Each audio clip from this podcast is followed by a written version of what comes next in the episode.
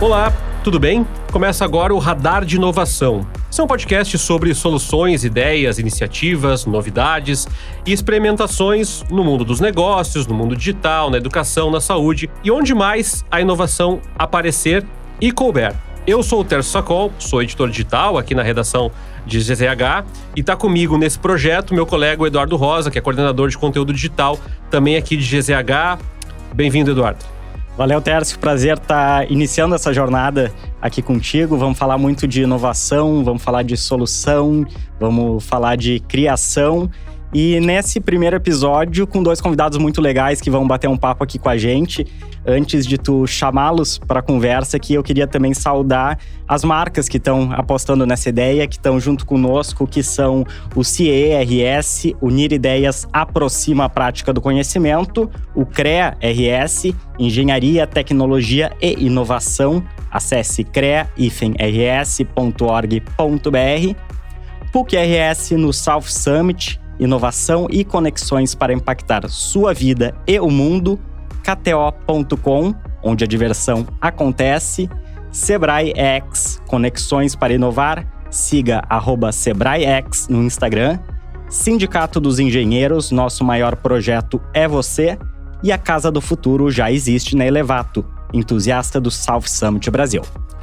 E esse é o primeiro episódio que eu e o Eduardo vamos tocar aqui, mas vai ter muitos episódios é, no Radar de Inovação, porque a gente vai falar não apenas de inovação da maneira mais convencional que o público conhece, às vezes na inovação digital, na transformação digital, mas em todas as etapas da vida das pessoas. Nós pretendemos aí falar de diferentes segmentos afetados e transformados pela inovação. E para dar esse start, para dar esse início, para começar, fazer a primeira gravação do Radar de Inovação, a gente está com duas presenças muito especiais. Vou começar com ele, que é meu colega no outro trabalho também, que é na PUC-RS, o Jorge Aldi, ele é superintendente de inovação e empreendedorismo da PUC e vai nos falar um pouquinho sobre diversos contextos, inclusive sobre a transformação e a inovação que está se dando dentro da universidade. Te agradeço pelo aceite do convite, Aldi. Bem-vindo ao nosso programa. Oi, Tércio. Uma satisfação, Eduardo. Eduardos. Eduardo. uma satisfação estar com vocês. Fico super feliz né, dessa oportunidade. É uma honra fazer parte da, da primeira, do primeiro encontro desse podcast do Radar da Inovação. Muito obrigado pelo convite. Eu te agradeço, Aldi, e tá bem acompanhado do Eduardo, que também não é o Eduardo Rosa que está junto comigo aqui na mesa do meu lado, é o Eduardo Berriel e ele é CEO da Volters, que é uma startup do setor de energia. Ele vai decifrar todo esse contexto para a gente daqui a pouco, mas primeiro eu te agradeço, Eduardo, pelo aceite do convite. Certo, eu, eu que agradeço poder falar da nossa startup, falar do, do ambiente de inovação aí. Eu acho que tem que chamar o máximo de pessoas aí para se agregar sempre, sempre melhora. Eu vou começar com vocês dois, é, porque muitas vezes, e eu e o Eduardo Rosa, a gente estava conversando antes do programa, as pessoas têm uma sensação de que inovação só acontece é, quando a gente fala de Vale do Silício, ou quando a gente vê um documentário. E eu vou começar pelas experiências de vocês. Vou começar contigo, Aldi, perguntando como que a inovação ela é percebida e perseguida dentro da PUC? Ou seja, como é que se olha para a inovação em aspectos que muitas vezes as pessoas entendem que não faz parte do cotidiano delas? Bom, Tércio, inovação hoje é uma temática central, né? Quando se fala de desenvolvimento. Não importa se é desenvolvimento econômico, social, ambiental, inovação está no centro dessas discussões, né? Dessas reflexões. E a verdade, Tércio, é que eu me recordo de 20 anos atrás, quando a gente começou lá o Tecnopuc, quando a gente começou a falar aqui no Brasil, não só o Tecnopuc, mas o Porto Digital em Recife, o, o Sapiens em Santa Catarina, o BHTech em Belo Horizonte, os grandes, o da Unicamp, o Parque da Unicamp, os grandes parques brasileiros, todos começaram ali em 2001, 2002. E aquela era uma época muito difícil, porque pouca gente entendia o que era inovação. A gente falava de inovação, nem a gente entendia direito o que era inovação. Era um troço muito novo aqui no Brasil. Eu brinco que hoje em dia o problema é o inverso. Hoje em dia o problema é que todo mundo acha que entende de inovação, né? Então qualquer um fala qualquer coisa sobre o assunto, né? E eu costumo dizer, Terce, que inovação tem três atributos centrais, assim, que realmente são centrais quando a gente fala da questão da inovação. Um é conhecimento, né? A, a inovação pressupõe um nível de conhecimento no sentido de formação, né? É muito diferente daquele conhecimento é, tradicional, assim, do, do, do, do, do um sei lá, alguém que desenvolva um determinado conhecimento que o tempo vai dando aquela experiência e ele vai se tornando um especialista, um expert naquele assunto. Este conhecimento é um conhecimento científico, é um conhecimento tecnológico, é um conhecimento formal, né? Conhecimento. Segundo, criatividade. Criatividade para aplicar o conhecimento. Criatividade. E o terceiro, talvez o mais importante, é a coragem. Porque inovação e transformação é sinônimo. Né? Inovação é transformar, é mudar, é criar uma nova realidade, criar um novo mundo, criar um. Então, conhecimento, criatividade e coragem são os três atributos centrais quando a gente fala de inovação. E olha que propositalmente eu não botei tecnologia aí, né? Luzinha piscando não é atributo de inovação. Eu posso ser extremamente inovador, uma empresa pode ser extremamente inovadora, um país, um estado, sem envolver tecnologia. Normalmente envolve, mas não é condição necessária. Agora, conhecimento criatividade para usar o conhecimento e coragem para transformar a realidade, para transformar o mundo, esses sim são os principais, os três atributos centrais da inovação. O Eduardo Aldi está balançando a cabeça. Para quem não está é, assistindo aqui, está nos ouvindo, o Eduardo balançou a cabeça durante toda a fala do Aldi, que eu imagino que ele tenha feito um flashback aí de como é que começou. Então a primeira pergunta é que eu, que eu gostaria de fazer para ti, Eduardo, é para falar um pouquinho é, para a gente da startup, para falar um pouquinho do projeto, de como é que vocês começaram na Volters, quem é que está uhum. envolvido e um pouquinho dessa percepção ali que tu balançou a cabeça concordando claro. com o Aldi, como é que isso apareceu no projeto de vocês? Claro, na verdade o projeto só apareceu pelo, pelo ecossistema em si, pelo próprio South Summit do ano passado, foi, foi essencial assim para ter existido, né? Uh, acrescentando ao de lá que está bem grande na PUC pessoas, né? Além do, dos ah, três, que não adianta nada, tudo a gente teoriza, faz, mas se as pessoas não estiverem engajadas, se as pessoas não tomarem a frente, não, as coisas não acontecem. Uh, bom, falar um pouquinho da Volters, né? Nosso projeto aí que está tá bombando. O que, que a gente está fazendo? A gente está ligando o produtor de energia limpa, pode ser desde um produtor grande, como uma residência que tem dois módulos de, de placas solares sobrando energia e a gente repassa esse, esses créditos para os consumidores que não conseguem gerar. Então, por exemplo, tem a farmácia que aluga uma loja aqui embaixo do, do prédio. Ela não consegue gerar sua própria energia. Então, a gente consegue direcionar a energia de um produtor local. Uh, dessa maneira, assim, a gente está tá está abrindo, no caso, o poder, está empoderando os consumidores para poderem uh, decidir o quanto querem investir em energia limpa, quando querem consumir um tipo de energia limpa e mais barata. Uh, se fosse fazer um resumo, assim, o que, que a gente está fazendo seria um Airbnb da energia. Então, o cara que quer investir hoje, investe num apartamento para botar no Airbnb, na plataforma e ter uma renda. O cara pode investir lá em quatro, cinco módulos e ter uma renda recorrente mensal. Isso tudo ele vai fazer, ele consegue fazer através do aplicativo, sem precisar marcar uma reunião com alguém, depender da boa vontade de outra pessoa. E sim, ele se apoderando desse conhecimento, né, através da plataforma, e podendo investir e, e usar algo que já existe, né? Então, nada do que a gente está fazendo aqui é ilegal ou a gente desliga da rede da CE. Não, não é isso. Hoje, quando tu bota módulo solar na tua casa, tu tem um, um modo de funcionamento. Tu, tudo que sobrar, tu joga para a rede elétrica e quando tu for ler a tua conta de luz no final do mês, eles contam o que que tu gastou, o que que tu gerou e faz a subtração e te cobram o resto ou sobra créditos. A gente trabalha justamente nessa questão da sobra dos créditos. O crédito que sobra a gente está direcionando para os assinantes. Falaste do ecossistema, que eu acho que é uma coisa legal de, de tocar para a gente aí, porque pensando no público leigo, Eduardo, tem várias pontas aí. Tem o ponta de serviços, da tecnologia, do próprio sistema de energia elétrica. Então, como é que uhum. vocês coadunaram esse ecossistema e como é que vocês pensaram em enfrentar? Imagino que tenha tido desafios de, de burocracia, de processos, até hoje, né, que vocês devem estar passando. Não, bastante. Bom, a Volters, a pergunta é a Volters no ecossistema, é isso? Isso aí. Tá, eu queria falar bastante do ecossistema também aqui, ainda mais vamos aproveitar o Audi aqui, que que é, pode falar bastante. Bom, uh, ah, eu, Eduardo Berriel, uh, saí da faculdade em 2003 uh, e, e, sempre quis desenvolver coisas novas. Então, naquela época, a gente ganhou a maratona de empreendedorismo da URGS, ficou incubado na, na, no SEI também, que é a incubadora lá do, da informática. E ao longo do tempo, era pra, a gente pretendia desenvolver o sistema de automação sem fio. Não conseguimos recursos, porque diferente de hoje que existem canais de recursos para pequena empresa, não, não existiam canais. Ah, só os canais que exigiam garantia financeira, né? Nós saindo da faculdade, ali tendo que dar garantia financeira, não estava fácil.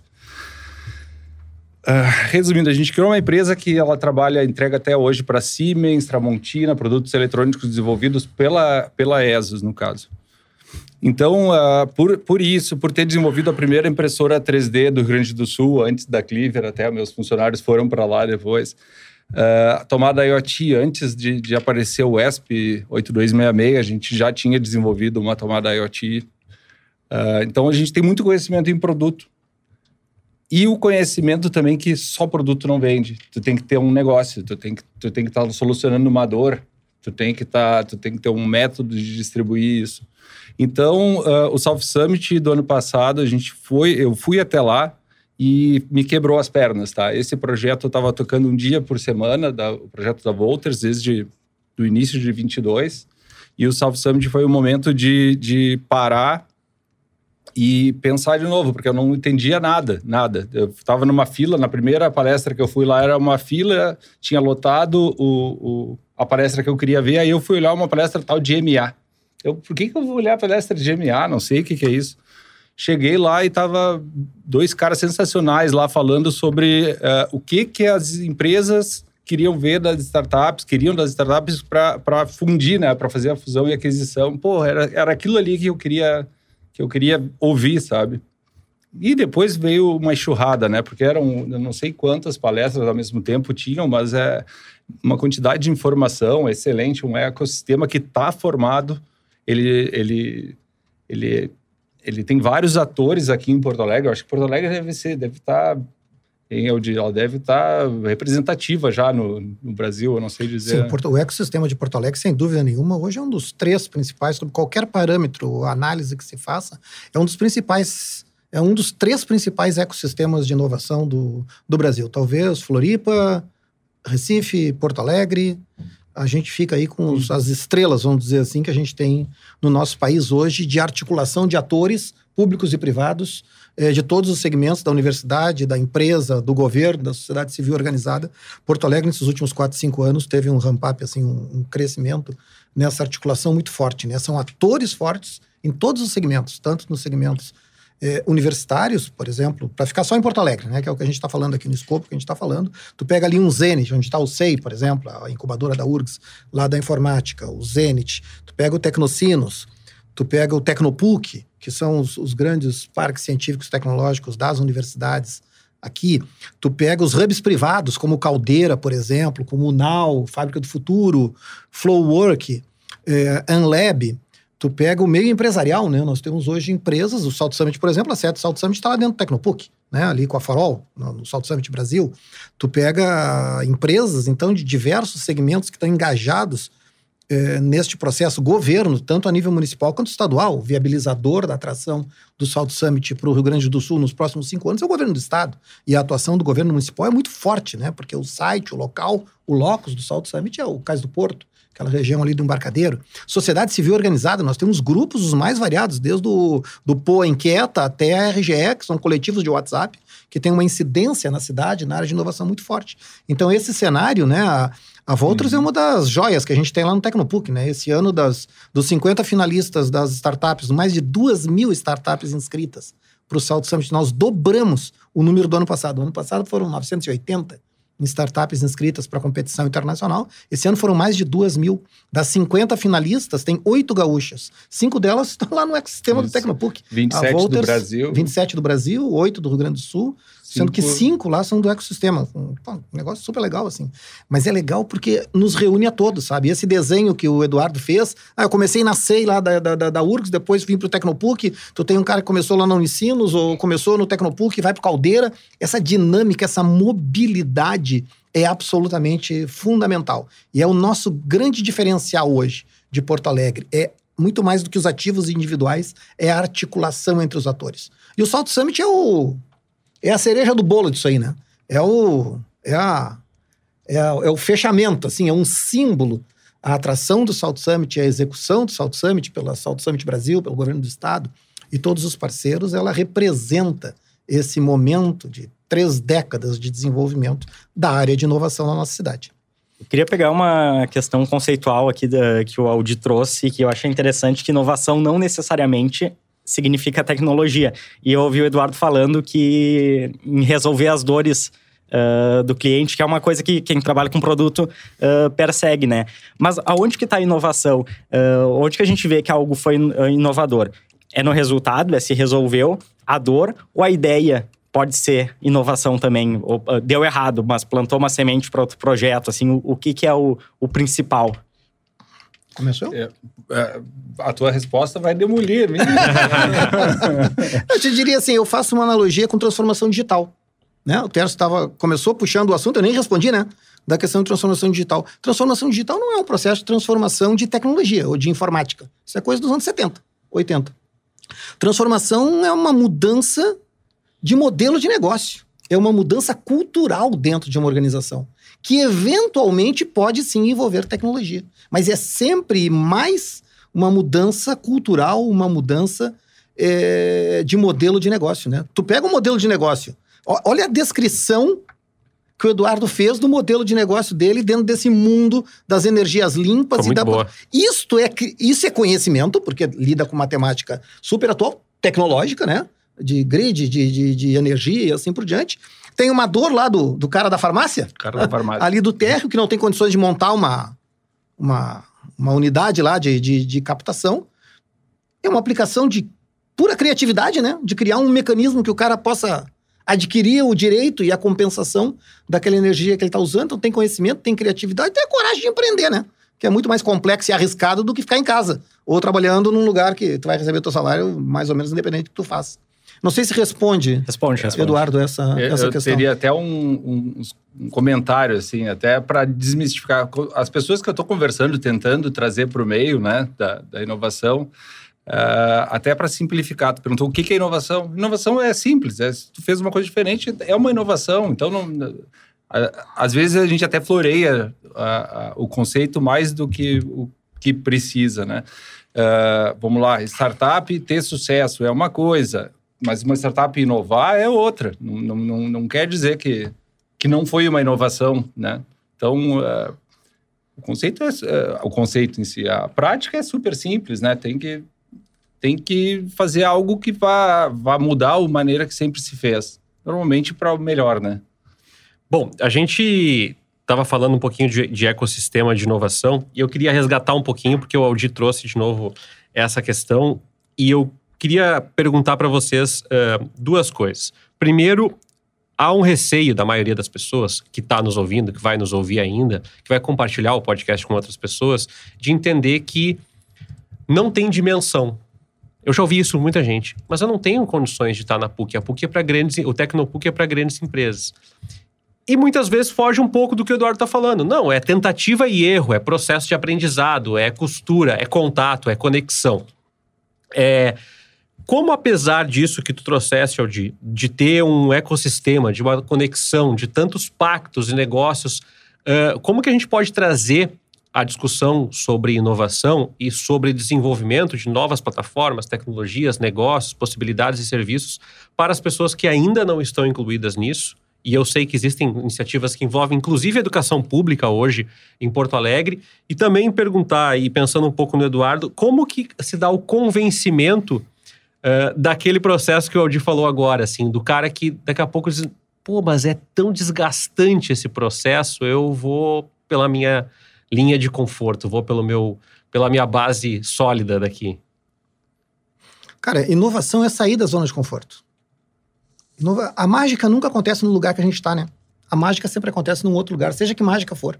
Né? Na vida pessoal, na vida profissional, num empreendimento. A mágica acontece num outro lugar.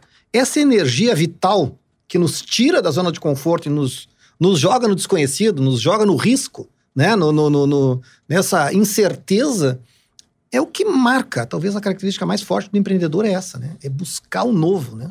É, é, é, é aquela coragem de, de arriscar, né? De transformar o mundo. Porque, no fundo, no fundo, todo empreendedor, especialmente nessa área de tecnologia, ele tá afim de mudar o mundo, né? Ele quer encontrar novos modelos de negócio, novas formas de transformação e, com isso, transformar o mundo.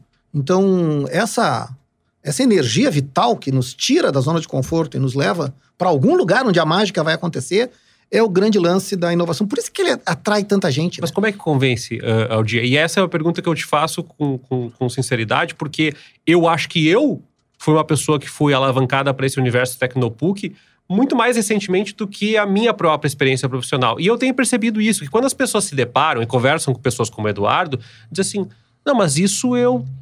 Ideias eu também tenho, vontade eu também tenho. Como é que a gente faz para descolar é, já tem esses entes, essas aproximações, mas para daqui a pouco chegar a pessoas que eventualmente não, não se olham Cara, dentro eu desse acho processo. Que não é uma questão de convencimento, é uma mudança de cultura, sabe? Eu sempre digo quando me perguntam assim, qual é o maior desafio da inovação? Eu sempre digo, o maior desafio da inovação é a educação. O maior desafio da inovação é a educação. Educação não é na faculdade, para Uhum. formar o cara lá e, e ele querer empreender, montar uma startup. É desde o ensino básico, lá, desde o colégio.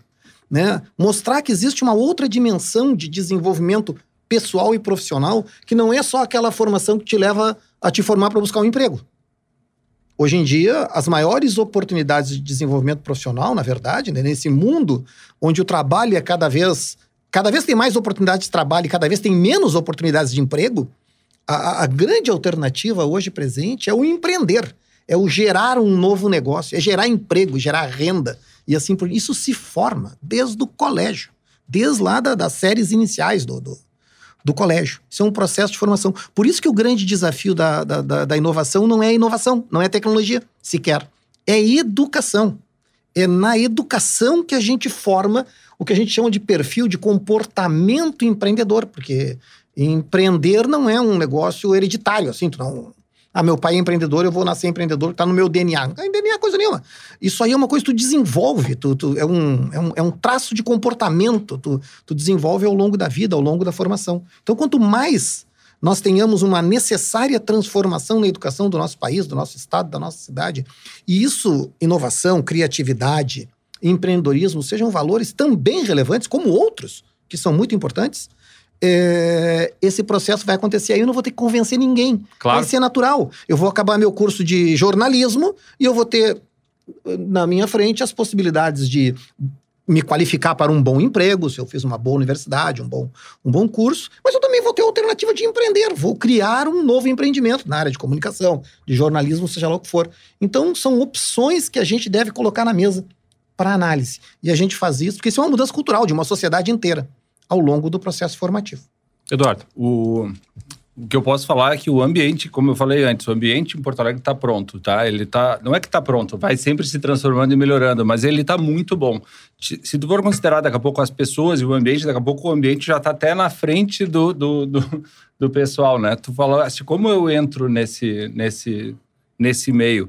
Hoje está cada vez mais fácil, tá? No, no próprio Tecnopuc tem o, um programa que é o Startup Garagem, a gente Uhum. participou lá, que ele te dá uma introdução ao, ao modo de falar, porque tem algumas questões, tá? É como se tu estivesse aprendendo uma língua nova.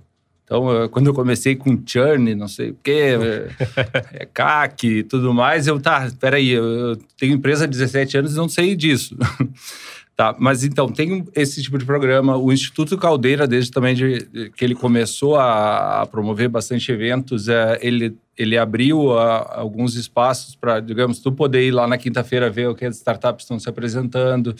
Ah, cada vez mais eventos, né? De- desde o South Summit, agora tem muitos summits por aí. E nesses eventos, todas essa, as pessoas envolvidas em inovação, elas estão presentes ali. Então, dentro do ambiente, digamos, uma vez que tu entra, entrou no ambiente, ou seja, tu está confortável de estar com aquelas pessoas, o legal é que ele, ele, ele te acolhe, ele te permite que tu bata no ombro do Aldir no corredor e pergunta, oi, tudo bom, sou Eduardo, que, tu é Aldir, onde tu trabalha, o que, que tu faz? Daqui a pouco, nessa conversa, eu já faço uma ligação contigo. Tu falaste isso antes da, da conversa, né? Que muita Isso. gente está conhecendo a- ainda nesse processo de Claro. conexões. Claro, claro. Ah, tem um nome, agora me fugiu lá, o pessoal ali do, do Tecnopuc Startup falou no Hub, não é Hub. Mas algumas pessoas, elas têm mais a tendência de fazer esse tipo de ligação. Então, o ambiente, ele tá, ele tá aí justamente para proporcionar que as pessoas em si ah, troquem essas ideias. Daqui a pouco tu, tu tem uma ideia lá de, de fazer matérias com empreendedores. Aí tu chega lá e não, mas tem um cara que tem ali também uma plataforma para divulgar isso. Daqui a pouco tem um outro ali que também tem um, e, e, é um ambiente de um monte de gente que está tentando, está querendo empreender. Então, uh, quem quer empreender, tá perto desse nicho é legal, porque tu vai conversar com o pessoal que também quer empreender, é, é aquela sinergia que vai fazendo a coisa crescer. Uh, diferente daqui a pouco de uma mesa de amigos lá do colégio, que cada um está com uma fase da vida diferente, não, não é o objetivo, né? Inovação é, na verdade, sempre, sempre um processo de construção colaborativo. A inovação se dá nas relações. A inovação não se dá individualmente, ela se dá nas relações. Quanto maior o volume de relação, maior o potencial inovador. Então a gente costuma dizer nos, nos ecossistemas, os principais ecossistemas do mundo, né? Eu conheço muitos deles. O, o, o que a gente faz num ecossistema é criar condições para que as pessoas, os empreendedores, gente, consiga atingir seu potencial, seja qual for. Porque cada um é cada um, né? Mas o papel de um gestor de ecossistema é permitir que as pessoas, que os empreendedores, no caso, atinjam todo o seu potencial. E este momento que o Eduardo disse que nós estamos vivendo em Porto Alegre, o Pacto Alegre tem um papel central nisso, né? Uhum. Que visa transformar Porto Alegre. Nós estamos no quarto ano, agora no South Summit. Nós vamos apresentar os novos patrocinadores para o próximo ciclo do, do Pacto Alegre, que, aliás, a RBS é a nossa, é, é a nossa mídia partner desde que começamos, né? É, nós vamos anunciar os novos patrocinadores para o próximo é, quadriênio no, no Summit, ele busca isso, ele busca transformar Porto Alegre num ecossistema de inovação, de criatividade de classe mundial, através de um processo, um, colaborativo, que a gente construa juntos, e dois, que isso tenha impacto. Impacto no sentido social e ambiental, que afete um milhão e meio de porto-alegrenses, e não somente nós que estamos nas bolhas, né? Mas que afete a cidade toda, que isso se, se espraie por toda a cidade, desde o, da pequena farmácia ali com dois painéis uhum. solares com uso compartilhado da energia é, gerada até as grandes empresas. Acho que o professor Aldir criou o gancho aqui para a gente falar de várias coisas. Só antes queria ver calibrar cafezinho e água, tá. porque tá só começando, tá? Tá, tá, mas tá gravando? tá gravando. Não, tá, eu ia até comentar, assim, hoje, tu falou de que tu quer entrar no, no ambiente de inovação agora, assim. Tu começa a ir às seis da tarde no paralelo, ali no DC Navegante. E agora o Sebrae tá ali na frente do, do, do Tecnopuc e daqui a pouco eles vão começar a inventar alguma coisa ou outra também para ficar aberta à comunidade, né? O, o, as startups, o ambiente, os programas. Uh, mas uh, a Tati da DB lá, amigona, ela, ela, comenta algumas coisas. Pessoal, bota no Google. tá lá. Uh, todas essas tudo que o Aldi falou aqui é, divulgado, é aberto. Então as pessoas também têm que ir atrás tá? do, do... Eu acho que essa é a diferença, né, Eduardo, dessa sociedade, dessa economia, dessa sociedade do, do século XXI em contraposição à, à economia e à sociedade do século XIX, que era uma sociedade de competição, onde para alguém ter resultado, alguém tinha que perder. Nesse mundo que a gente vive hoje, no século XXI, na sociedade do conhecimento, nós só vamos crescer e só vamos nos desenvolver juntos. Todos ganham junto. E para mim ganhar, eu não preciso que outro perca. Né? Essa é uma lógica, é uma chave de transformação para entender esse mundo que a gente vive dos ecossistemas de inovação muito importante, realmente muito importante. Principalmente considerando que nós estamos num Brasil ainda cuja maior parte da economia da sociedade está mesmo no século XIX. Né? Então, isso é um processo de mudança em andamento no país muito forte, né? até mais devagar do que deveria, mas, mas em mudança. Tem uma pergunta sobre isso para o Eduardo, só antes queria trazer aqui um recado dos nossos patrocinadores, que são Plataforma Conjuntos, a nova solução do CIERS para contratação de estagiários e otimização de processos seletivos. E onde tem inovação, tem engenharia. Vamos construir juntos um futuro que envolve a sustentabilidade e a melhoria da qualidade de vida. Acesse crears.org.br. E a minha pergunta para ti, Eduardo, é justamente sobre o, o, o assunto né, que tu trabalha, tu, né, meio ambiente, uh, que é um assunto que uh, vem forte, mas que por muito tempo uh, foi taxado como algo que puxa o freio de mão do desenvolvimento, né? Queria ver como, como que começou para ti isso, sabe? Em que momento tu viu que ali tinha um campo de trabalho? Certo. Uh, até a questão do, do meio ambiente é, é, uma pena hoje, de verdade, que não é o, o gatilho número um que a gente está conseguindo clientes. A, a, gente fala bastante, conversa, mas é, é a parte financeira que toca. Então, uh, inclusive, então nessas questões de, nessas questões de sustentabilidade, uh, cada vez está se fazendo mais negócios onde onde tu, além de estar tá ajudando o meio ambiente, tu está tendo uma remuneração financeira. Então, tem a questão de crédito de carbono, tem uh, diversas empresas aí ajudando as corporações a, com, a, com o seu setor de ESG, ISD, mas... Então, então está surgindo uma série de oportunidades. No nosso caso específico, foi, uh, foi uma questão meio natural na, como eu falei, eu tinha uma outra empresa que produz uh, produtos eletrônicos, a gente, sempre, a gente sempre usou solda sem chumbo, por exemplo, mesmo não sendo obrigatório. Uh, no que a gente começou a ver como era a regulamentação do setor de, de geração solar, no caso, a gente acabou vendo uma oportunidade de negócio que estava tava na nossa cara ali, assim. A gente foi empurrado a isso. Então, acredito que, voltando lá na tua pergunta original, Uh, a questão do meio ambiente em si, infelizmente, ela só está indo quando ela só está avançando quando impulsionada financeiramente. Se não, sem ganho, ainda não tem uma, uma consciência real, né, no caso. Então, tem muita ação legal, sim, que não, que não é do, da, da, do, da iniciativa privada em si, que, que, que recicla, que cuida do, do, dos dejetos. E, ações públicas, né, no caso, que não estão visando lucro, no uhum. caso, mas uh, eu, eu, minha visão pessoal ainda é que a gente ainda tem que avançar muito na educação, que é justamente o que o Aldir falou. Não, não, é uma questão que está na cabeça das pessoas que é importante cuidar uh, do meio ambiente, que amanhã a gente vai estar tá aí ainda, então precisa estar tá tudo em ordem. É, é uma coisa mais curto prazista, tu, tu diz, né? É, Sim. Se investe para ter o ganho imediato e não com uma visão Isso. de futuro. Uma, uma, pergunta que ficou agora, me peguei perguntando isso, porque quando antes da gente gravar aqui, eu estava perguntando é, para o Eduardo da Volters para falar um pouquinho de como é que tinha sido essa ideia. E aí ele me contou que tem vários projetos e vários sócios e todo mundo se conheceu. Eu estou sintetizando isso, tá? Porque a gente conversou bastante tempo antes. Mas eu queria que tu falasse, Eduardo, depois eu vou passar a bola hum. para o Aldir também para falar de uma maneira mais macro, como é que é a rotina da Volters. Se é que tem, vocês têm rotina, como é que é o diálogo de vocês, como é que é o processo de produção. Agora, é, vocês também participam de eventos, Bela como é que pergunta. funciona isso? É. Olha, Ontem eu passei o domingo inteiro no Tecnopuc com a minha esposa desenhando, desenhando aplicativo, desenhando processos, né? Então é, é todo dia uma novidade. Uh, nosso, a empresa em si teve um momento que era eu, né? No, no caso, eu pesquisando, estudando, conversando com pessoas e foi agregando pessoas trabalhando no time. Então é, é um processo diário de, de, de utilizar ferramentas. Uh, hoje a gente usa, bom, usa algumas ferramentas de Kanban para se organizar.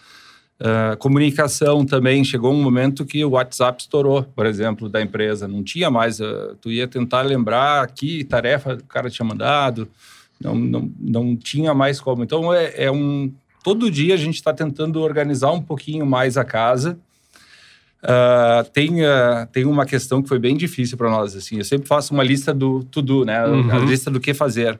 E eu sempre gostei de fazer a minha lista do que fazer. Faz, eu acho, uns três meses que tem as tarefas lá embaixo que não, não chega nelas, né? Tu sempre vai apagando um incêndio, apagando um incêndio, e que nos falta é braço. Aí dá, dá, já dá para dar a ponte, né, com a universidade. Uh, vamos lá, eu te falei do Caldeira e do Tecnopuc, né? São dois centros ali, digamos que uma startup pode optar entre um e outro.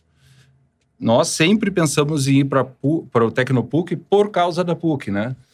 ficar perto do, do, do, do ensino, do, dos alunos, é, nos deixa nos deixa por dentro, no caso. É a mesma época, tu tá na faculdade, tu tá lá estudando, tu tá querendo saber o que tá acontecendo de novo.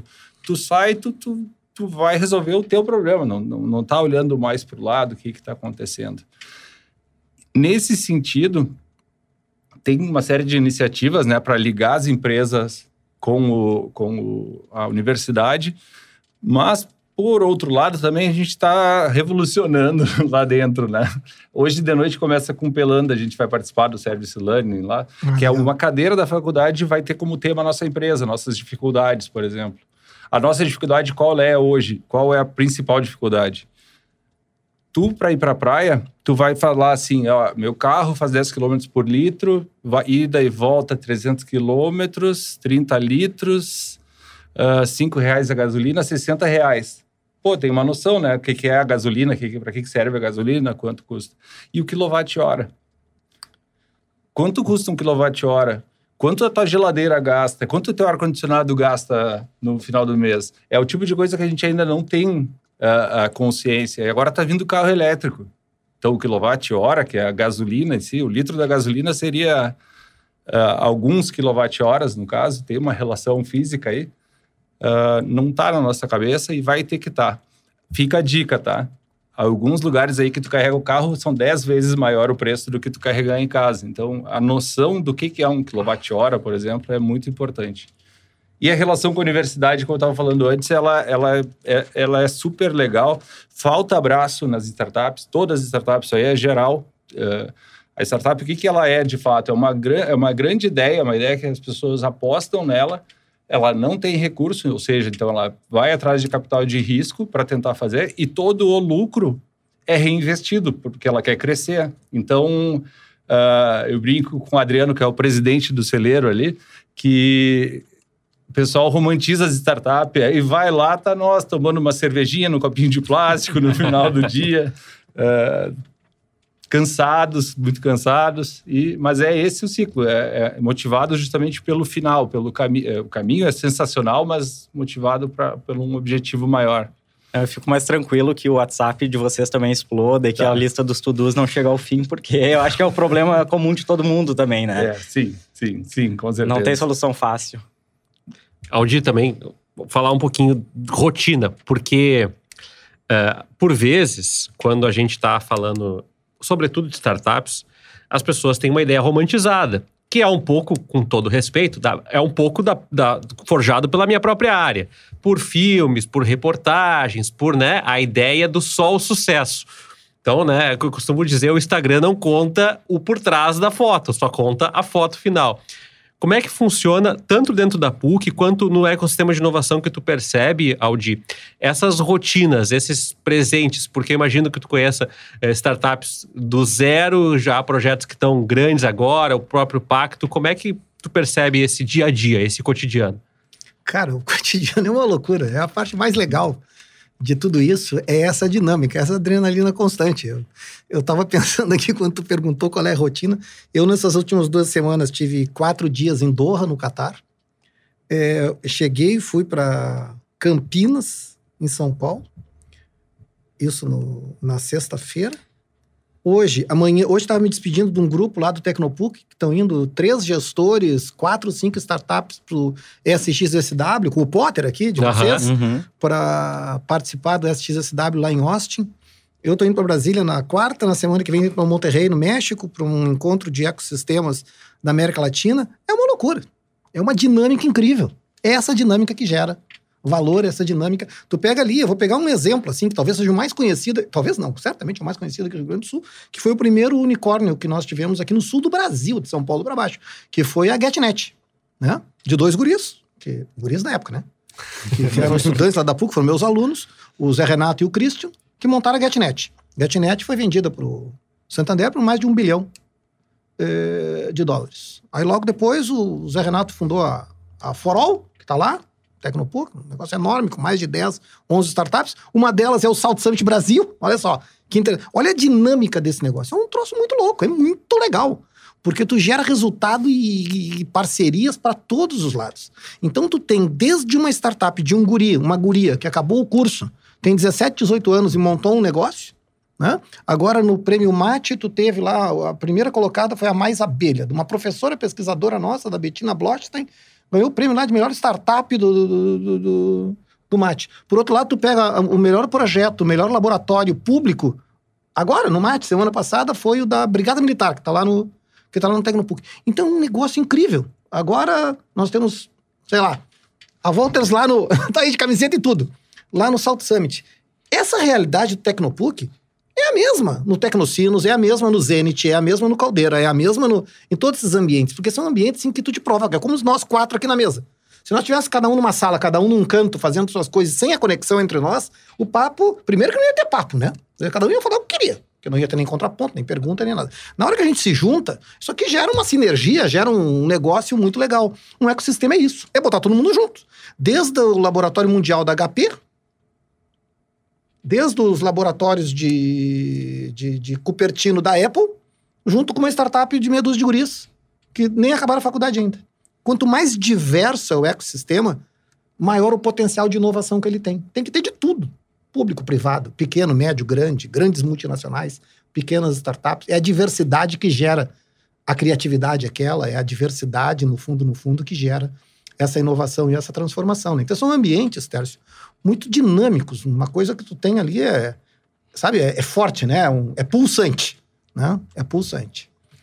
O senhor falou Brigada Militar, eu fiquei pensando aqui, uh, né, uma instituição centenária, eu queria lhe perguntar como é que as empresas mais tradicionais ou como é que instituições públicas uh, mais antigas olham a inovação e também trabalham a inovação. Tem uh, portas abertas aí? Sim, uma sugestão aqui é vocês convidarem o Major Donato, o Coronel agora, o Coronel Donato, que é o diretor do Laboratório de, de Inovação da Brigada Militar lá no Tecnopuc, que ganhou esse prêmio agora no, no Prêmio Mate da AGS e do Sebrae, vim aqui conversar com vocês. Vocês, vocês olhem o que, que é segurança pública hoje. Drones, é, ciência de dados, informação, comunicação. É tecnologia para todo lado. Né? Isso é segurança hoje, né? Segurança não é mais só uma questão física de ter um, um cara parado lá para. Pelo contrário, segurança hoje está no ar, tá, tá, Então tu tem, tu pega esse laboratório que tu pergunta da Brigada Militar, tem projeto de todo tipo que tu imaginar, desde drones até a ciência de dados, até integração de imagens, né? De carros, de placas, de pessoas circulando na rua. É muito legal. É muito legal. O grande desafio da transformação digital é dessas empresas tradicionais, de grandes corporações que já existem. Porque um, um negócio novo, é muito difícil tu falar de transformação digital na Voltras, porque é. o Eduardo já criou o troço no, nesse mundo do século XXI. A transformação digital é para aquele mundo analógico, é para aquele mundo das empresas tradicionais, que era analógica, ou que é analógica ainda, fazer essa transformação digital para o mundo que a gente vive. As startups, as empresas que surgem, elas já surgem nesse, nesse ambiente, né? Que a gente volta para o começo da nossa conversa, né? Da mudança da mentalidade, claro, da cultura. Da cultura, perfeito.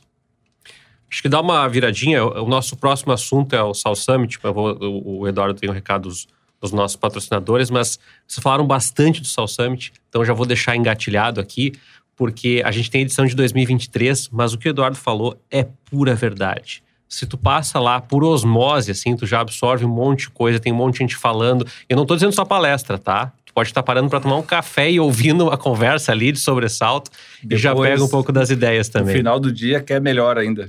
Na PUC RS você encontra um ecossistema completo de negócios e conexões. Toda a excelência da PUC RS para a sua ideia que ainda está no papel, para impulsionar sua startup e ou o seu negócio. Faça parte desta comunidade. E toda inovação é também uma aposta em novas ideias, em grandes conquistas, em transformação. É por isso que a KTO.com está com o Grupo RBS no South Summit 2023. Inove com a gente. Pois é. E aí, uh, Eduardo, pegar esse gancho do South Summit, porque tem um negócio muito legal que teve ano passado, que eu acho que algumas pessoas disseram, ah, não deu certo, mas eu acho que deu que era uma ferramenta para te marcar encontros de forma meio aleatória, assim, conhecer pessoas de forma aleatória. E eu vi uma dessas acontecer. E aí me veio essa história que o Eduardo uh, traz de que nem sempre a pessoa tem necessariamente a ver com a tua área.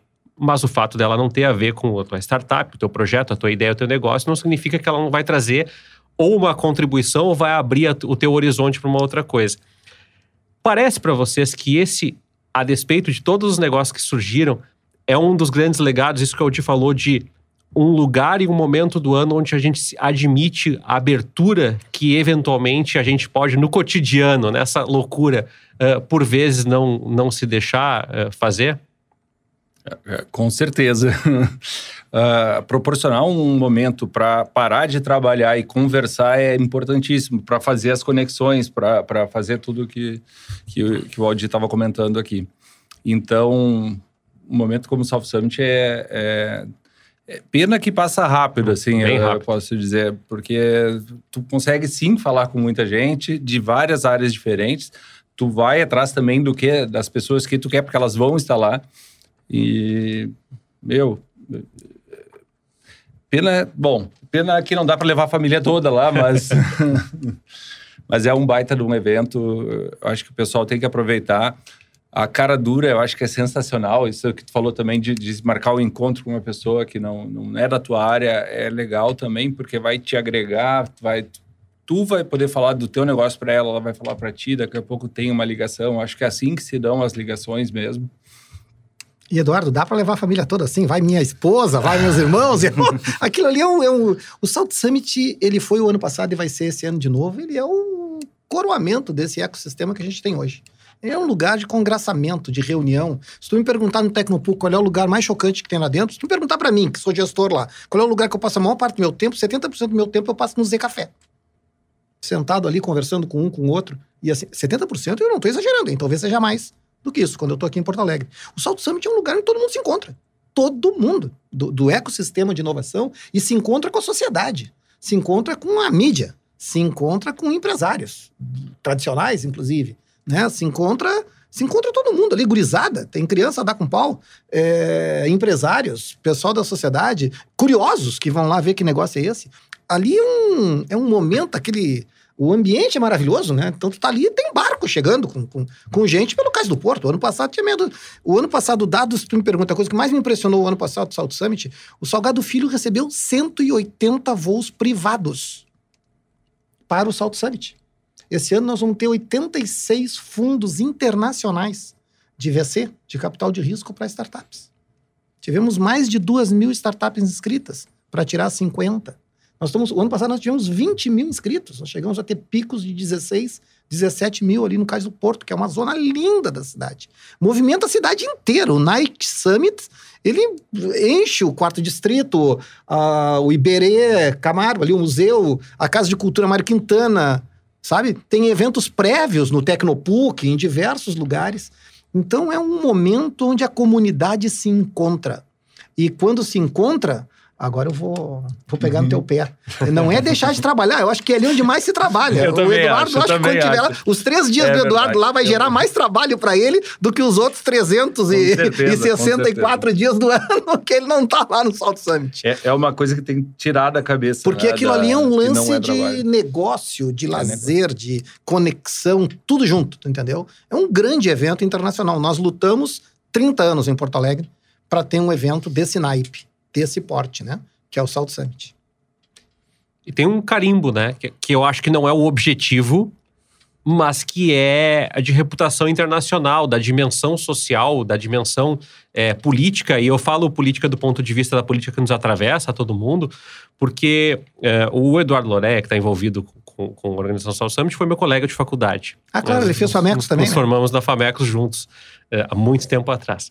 E e eu lembro é, do, do, compartilhamento dele e ver pessoas de outros lugares, de outros lugares, não só do Brasil, mas também da assunção dessa identidade, Aldi. E, e eu queria te perguntar se isso é só impressão minha, de longe, eu que não sou uma pessoa envolvida no cotidiano da, da, da inovação e da transformação digital, se isso também não é uma marca que já está é, é, se configurando, né? Meio pegando Porto Alegre também como uma cidade que, South Summit, que reúne gente inovadora, que pensa em empreendedorismo, que pensa em inovação, que pensa negócios.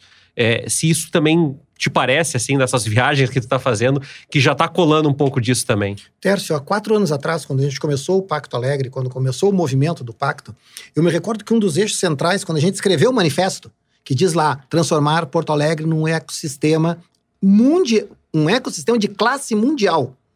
É... Ora, o problema é que a gente era muito... Só nós sabíamos, né, o que acontecia aqui. Desde há quatro anos nós estávamos perseguindo. O Laureia teve um papel fundamental, a Numeric, o Laureia, para identificar. Tentamos o Web Summit, tentamos que foi lá para o Rio de Janeiro, é, até que chegamos no Salt Summit, que é a nossa cara, né? O Salt Summit é a nossa cara, até o nome, né? Salt Summit, lá de Madrid. É, e sem dúvida nenhuma, é, é, é a janela para o mundo, né? É a janela para o mundo. Esse ano nós vamos ter, dos oito palcos, nós vamos ter palcos só em língua inglesa.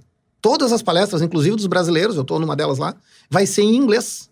Porque vem um monte de gente de fora. O ano passado nós tivemos gente de mais de 50 países. Esse ano vai ser muito mais é, do que isso. Então o Salt Summit é só na janela para fora. Porque também não adianta a gente estar tá fazendo coisas muito legais aqui e ninguém saber, né? Isso é um segredo nosso. Salt Summit é essa janela para o mundo que a gente está construindo. Mas eu acho que assim, nós temos mais cinco anos de Salt Summit, né? Teve o primeiro ano, tem mais um contrato de cinco anos do governo do estado, da Salt Summit Brasil com a Salt Summit Espanha, né? Madrid. É, eu acho que ao longo dessa caminhada de seis anos, nós vamos sim consolidar o Salt Summit com. Nós vamos, nós vamos é, transformar Porto Alegre numa. Sabe, no, no que diz ali o manifesto do pacto, um ecossistema de classe mundial e que seja reconhecido mundialmente como um local onde as coisas acontecem, porque no Salt Summit a gente mostra isso. Tudo isso que o Eduardo estava falando, que a gente estava conversando aqui, o Salt Summit é o momento que a gente mostra para o mundo o que a gente está fazendo. Pode não ser muito, mas é, é muito impactante, é um impacto muito grande. E, e é dali que vem o Salt Summit, dali que vem o movimento que gera esse evento internacional em Porto Alegre. Eu acho que o South Summit foi muito feliz na escolha do lugar, né? Porque é um lugar que tem a cara da ah. cidade. E eu acho que teve um, um, um, reflexo aí das pessoas também pensarem como aquele lugar pode uh, comportar eventos desse tamanho, a, a, população da cidade mesmo também aproveitar um lugar que, embora seja numa área central, ele é inacessível, né? É verdade. É, é, é, aqueles galpões ali, eu lembro de passar a infância inteira e, meu Deus, é só para pegar o cisne branco. e é, é, um baita espaço. Era para pegar o cisne branco e as bienais, aquelas, sabe? Você lembra que tinha sim, as bienais que eram muito legais também no, nos galpões. Então, Parte então, da Bienal. Sim, acho que é. Porto Alegre. Eduardo, tu falou um bastante do, do ano passado. Isso. Pra ti é um, é um abismo de ano de distância. Esse ano de distância foi uns 10 anos, assim. E não foi um ano, porque eu acho que foi. Que mês foi ano passado? Em maio? O ano passado foi em maio. Tá, então quase. foi menos de um ano. Menos de um fala ano. Pra, fala não, pra gente a, da, da diferença aí, não, que, é da Walters. Foi uma transformação de vida de verdade, tá? Sim. Foi aquele, aquela questão que eu te falei de, de, de entender que existe um ecossistema, aquilo que vocês estavam perguntando antes, por onde entra. Lá eu disse, cara, tem várias entradas. É, é, a gente querer entrar vai, vai conseguir. E quanto mais a gente foi entrando nesse ecossistema, parece que a gente fala, entra numa cultura diferente. Estava comentando antes sobre os outros países. Então, tu, eu saio daqui do, do Tecnopuc, eu vou lá para o Cuba, em São Paulo, falo a mesma língua. Todos eles estão baseados lá no, no, no, Vale do Silício. Então, a cultura é a mesma. Essa questão de, de conexões, de, de ter um caminho que tu. A gente conversa aqui, a gente vai chegar e conversar, bater papo sobre qualquer coisa. Daqui a pouco não, não precisa ser sobre nossas empresas. Então, é uma cultura, essa cultura de inovação que está difundida aí, que eu acho que cada vez mais vai estar vai tá com as pessoas. Uh, então, resumindo, Soft Summit para nós foi um, uma mudança. Quando chegou a classificação, assim, foi um, uma coisa que bateu no peito. Assim, tipo, fala, ah, fala explica para a gente como é que é esse processo de classificação, como é que foi certo, a inscrição, como é que foi todo o processo. Certo, certo. Uh, bom, a gente já estava no, no Tecnopuc nesse momento, né? Então, até para entrar no Tecnopuc também tem uma série de processos de seleções. Tu faz uma banca, vamos ver qual estágio tá. Ah, até para deixar o pessoal, não, não, acho que não tem ninguém que é desassistido ao tentar entrar. Vai ter um caminho, no mínimo na, na hora da banca ali, tu vai não, tu não está pronto ainda para chegar nessa parte, segue por esse lado. Tu pode fazer o programa garagem que vai te dar, tu, ou não, tua empresa já, já, já pode entrar no programa Hold. Então tem um caminho lá para entrar no Tecnopuc. Nós, no caso, entramos meio que duplo, assim, garagem e road. É uma, a gente está uma, uma, startup muito acelerada, tá? O pessoal fala em acelerar, assim, uhum. a gente está passando um pouco do limite da, da do sistema, mas ótimo. Uh, para participar do South Summit, então abriram as inscrições, agora não me, não me, recordo qual mês, tinha que mandar a tua, tua ideia, tua, teu, teu pitch deck, né, que a gente fala, que basicamente é a apresentação da tua startup, uh, mostrando teu plano de negócios, não o plano de negócios tradicional, aquele antigo, que eram 20 páginas para falar do teu negócio, e sim de uma maneira simplificada, assim, como tu pretende chegar, que dor tu está atacando, qual é o tamanho do mercado, quem são os empreendedores, principalmente nesse estágio inicial. Mandamos isso, mandamos um pitch em inglês, né, que é o, é o divertido ali do negócio, e esperamos. Mandamos, então acho que foi para uma. Eles fizeram a seleção na Espanha, se não me engano, né? Sim, onde é a sede, né, do, do Salto Summit, Summit, Madrid, né, que é na Espanha. Isso. E depois eh, recebemos a notícia duas semanas antes do, do, do, da divulgação, então a gente ficou segurando aquela informação. não podia compartilhar. Não podia compartilhar. E de lá para cá, assim, eh, a gente tem feito um curso, por exemplo. Teve o Alex Barreira, se não me engano, estava nos dando um masterclass lá para falar sobre o pitch. Uh, estamos recebendo aí suporte. A visibilidade que já está nos re refletindo é impressionante visibilidade de estar no Tecnopuc é impressionante, de participar no Caldeira é impressionante, e a do Soft Summit é maior ainda, assim, para a empresa como negócio, né? Então, eu acredito, assim, voltando na... Agora não respondendo a pergunta, que se você... Uh, todo essa, esse ecossistema parece que ele só aparece na, no South Summit, né? Mas se vocês forem lá para o Tecnopuc, agora vou tirar a Tecnocinos e todas as outros parques, mas se vocês forem só, só aqui no lado, na PUC, for falar com empresa a empresa, pessoa a pessoa ali, ela tem muito conteúdo, tem muita inovação né, para contar, para compartilhar. E momentos como o South Summit, eu acho que é esse momento que essas pessoas podem falar, podem ter um holofote, né? Então, acho que mais e mais eventos, a cultura chegando, a cultura de inovação chegando para mais pessoas, eu acho que vai ser interessante. Pô, eu e o Eduardo aprontamos um quadro antes do programa e eu tinha combinado com ele que eu ia anunciar antes para não fazer vocês numa, cair numa pegadinha. Só que eu esqueci. Então, agora vai ser. Não foi voluntário, é, é mas vai Eduardo, ser. Então. uh, a gente tem esse, esse quadro de final de programa que é o marco. E a gente pediu esse, esse quadro porque, assim, é sempre legal, uh, quem está nos ouvindo do outro lado, gosta de referências. Às vezes pode ser um filme, às vezes pode ser um documentário, às vezes pode ser uma história de vida, às vezes pode ser uma empresa, às vezes pode ser, né? Então, eu queria pedir para cada um de vocês dois falar de um marco ligado à inovação, ou que fale sobre inovação. E aí pode ser o que vocês quiserem, pode ser uma pessoa, pode ser um momento da vida de vocês, pode ser qualquer coisa porque eu acho legal essas referências para trazer conexão. E a nossa ideia é que quando o programa tiver muito grande, assim, a gente vai ter um repertório de tantos marcos que vão ajudar a contar um pouquinho da, da inovação que a gente está vivendo também em Porto Alegre, no Rio Grande do Sul.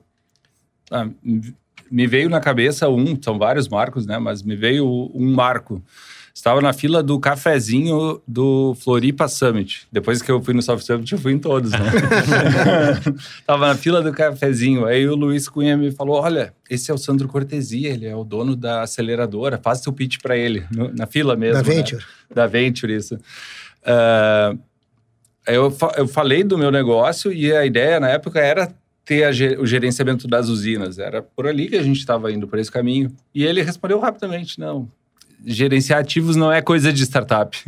Aquilo me deixou tão bravo, porque eu tava meses já bolando, já tinha os números, já tinha tudo certinho, fui dormir brabo, brabo, mas no outro dia acordei, refiz, pensei mesmo no que, que ele quis dizer e por isso acho que a gente está tendo sucesso, está sem atrito para entrar nos clientes. Uh, uh, então, uma conversa ali no cafezinho mudou a direção da empresa. Que legal, que legal. Aldir, já deu tempinho agora quem dá a resposta. Cara, sabe que eu pensei em alguns livros, alguns filmes, mas eu vou fazer um gancho, Teres, porque eu tô aqui na RBS agora e eu vou te dizer um negócio de um cara que eu assisti há muito tempo atrás, não estava envolvido ainda nesse lance de, de ecossistema de inovação, Tecnopuc nem existia ainda, de um cara de um lugar muito icônico, assim, do, do, do mundo, lá no MIT, que é o Nicolas Negroponte. A RBS trouxe esse cara para cá naquela época, se não me engano, quando estava adquirindo a CRT. Te lembra aquele, aquele lance, aquele momento? O Nicolas Negroponte teve aqui, ele era o diretor do Media Lab. Do Media Lab, do, do MIT, que é um, até hoje é um lugar de referência de pesquisa e de projetos interdisciplinares, juntando comunicação, informática, engenharia, negócios. E aquele cara, quando teve aqui, eu fui assistir, foi lá no Plaza São Rafael a palestra, né? O Luiz Fernando Guimarães foi o tipo assim, o, apresentador do, do Nicolas Negroponte. E ele tinha acabado de lançar aquele livro Vida Digital. Vida Digital, que era o Being Digital. Cara, aquilo para mim foi muito marcante, sabe? O, o cara falando da, da, vida digital. Na, olha, cara, tô te falando de mais de 20 anos atrás. O livro de aquilo, 95. Aquilo era um negócio, era a segunda metade dos anos 90, sabe? Aquilo ali era uma coisa assim. Eu me lembro que ali eu assisti aquilo, participei daquele processo todo. É, eu fiz algumas perguntas, porque eles tinham selecionado algumas pessoas, eu estava lá na PUC, né? E eu fui a pessoa que fez umas perguntas para ele lá no Plaza. Aquilo me marcou muito, sabe? O Nicolas Negroponte e o, e o Media Lab foi no seu momento, né? Um troço assim de transformação, porque foi a primeira vez, naquele momento, que se falava disso que na época se chamava de tecnologias de convergência, que era comunicação, informática, que era o que se dizia na época, negócios, engenharia, tudo se transformaria numa coisa só que geraria o tal do being digital, né? Da, da vida digital e assim por diante. Aquilo, aquilo foi muito marcante para mim naquela época. Foi muito antes de eu começar a me envolver depois com Tecnopoc, não sei o quê, inovação e coisas do gênero. Aquilo foi um marco para o nosso estado, inclusive. Pô, que legal. A vinda do Negroponte aqui. Que legal. E esse livro é lido até hoje. É, até hoje é um ele, livro... ele previu Netflix, né? Ele não falou Netflix, tá, no livro. Mas, Mas, a- até hoje o, o, o Nicolas Negroponte é uma referência muito importante. Até hoje o Being Digital é uma referência, né? é isso aí.